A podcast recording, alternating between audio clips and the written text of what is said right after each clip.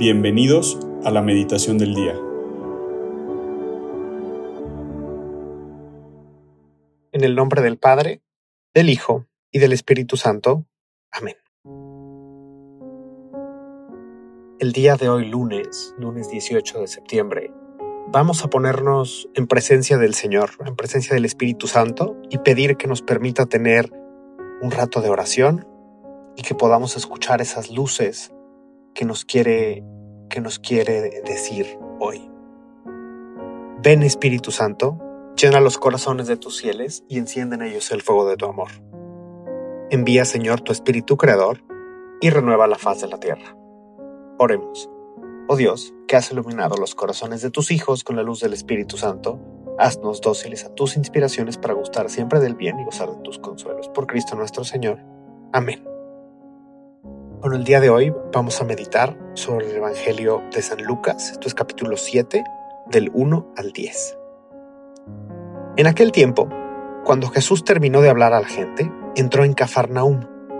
Había allí un oficial romano que tenía enfermo y a punto de morir a un criado muy querido. Cuando le dijeron que Jesús estaba en la ciudad, le envió a algunos de los ancianos de los judíos para rogarle que viniera a curar a su criado.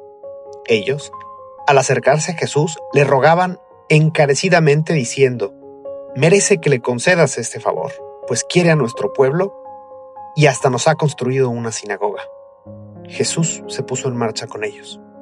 Cuando yo estaba cerca de la casa, el oficial romano envió unos amigos a decirle, Señor, no te molestes porque yo no soy digno de que tú entres en mi casa. Por eso, ni siquiera me atreví a personalmente verte. Basta con que digas una sola palabra y mi criado quedará sano. Porque yo, aunque soy un subalterno, tengo soldados bajo mis órdenes. Y le digo a uno, ve, y va. A otro, ven, y viene. Y a mi criado, haz esto, y lo hace. Al oír esto, Jesús quedó lleno de admiración, y volviéndose a la gente que lo seguía, dijo, Yo les aseguro que ni en Israel he hallado una fe tan grande.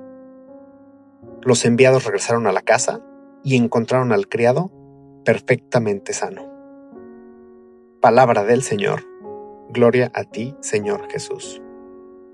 El día de hoy, el día de hoy nos encontramos con un, con un evangelio que tiene una frase que decimos cada que escuchamos misa.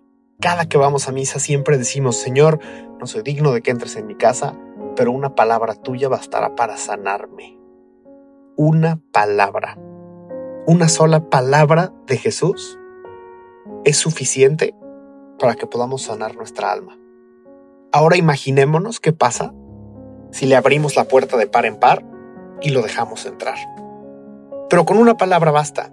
Y hoy, hoy, hoy Jesús nos pone, nos pone un caso hermosísimo en el cual, desde el reconocimiento de su pequeñez, este oficial romano le dice, Señor, yo no soy digno, yo soy un pecador, pero tu palabra basta para que mi criado, para que mi criado salve. Y aquí quiero, quiero detenerme en dos cosas. La primera es que el oficial romano lo está haciendo por amor a su criado y lo está haciendo por amor a alguien más. Y al mismo tiempo, haciendo esa gran obra, una obra de caridad por alguien, reconoce su pequeñez. Porque no es una actitud de llegar y decirle, Dios mío, yo que soy muy bueno vengo aquí a pedirte por, por mi criado, eh, mírame que estoy aquí ante ti y, un poco exaltándose en el acto. Es, no, no, no.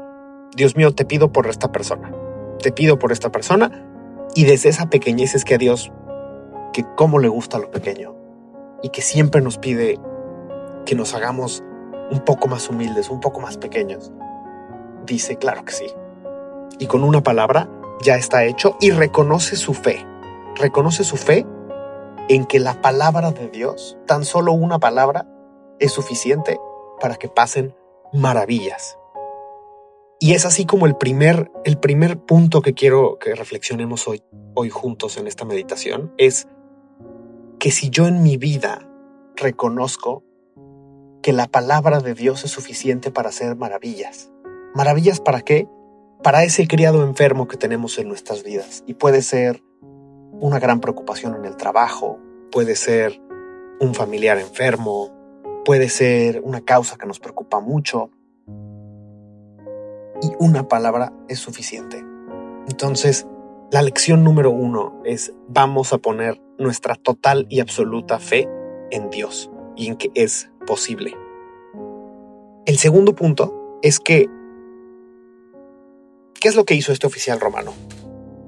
Bueno, pues le pidió a los, a los, a los ancianos, a la gente de la comunidad, que por favor fueran con Jesús y le dijeran, ¿cómo llevamos esto a nuestra vida?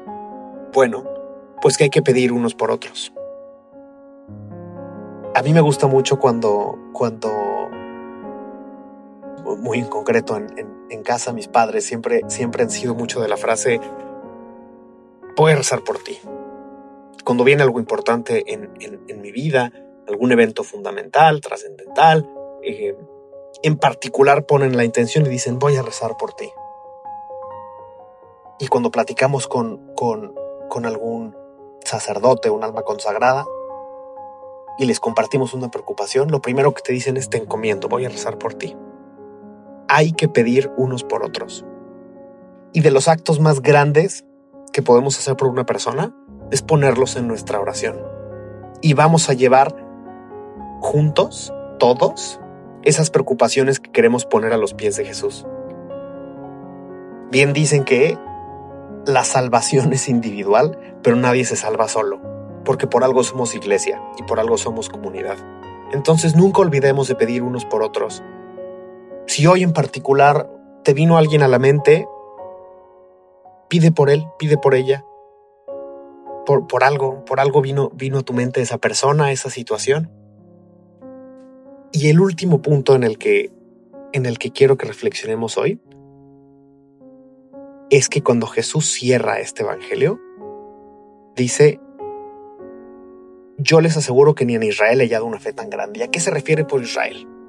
Bueno, Jesús, caminando junto al pueblo judío, que con frecuencia señala ¿no? lo que estos, estos grandes actos de fe que se ven en los templos y, hay muchos casos en el, en el Evangelio, hace una alusión directa a cómo en la persona probablemente menos esperada, que es un oficial romano, que no es parte del pueblo judío, hay un acto enorme de fe. Y esto es recordarnos que nuestra fe es para todos y que en todos lados vamos a encontrar gente que está abierta al, a, lo que Dios nos quiere decir. Y llevémonos eso a nuestra vida y decir, Señor, ayúdame a hoy aprenderte a escuchar y escuchar lo que me quieres decir, del lugar en el que venga, porque yo sé que tu palabra es suficiente para sanar esa herida que en este momento tú sabes que tengo en mi corazón y que lo necesita. Entonces ayúdame a aprender a escucharte. Y pongamos también en nuestra oración a esas personas a nuestro alrededor que necesitan el consuelo y el amor de Dios para que nuestro Señor se los conceda.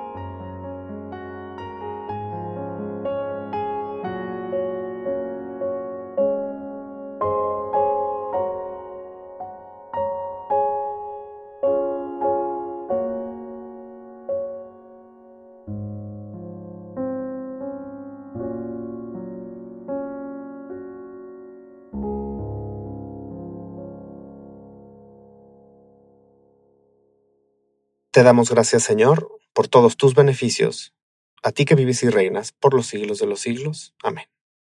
Cristo Rey nuestro, venga a tu reino. María, Reina de los Apóstoles, enséñanos a orar. En el nombre del Padre, del Hijo y del Espíritu Santo. Amén.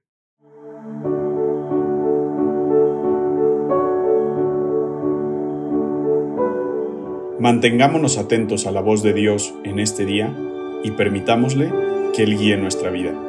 Nos escuchamos mañana.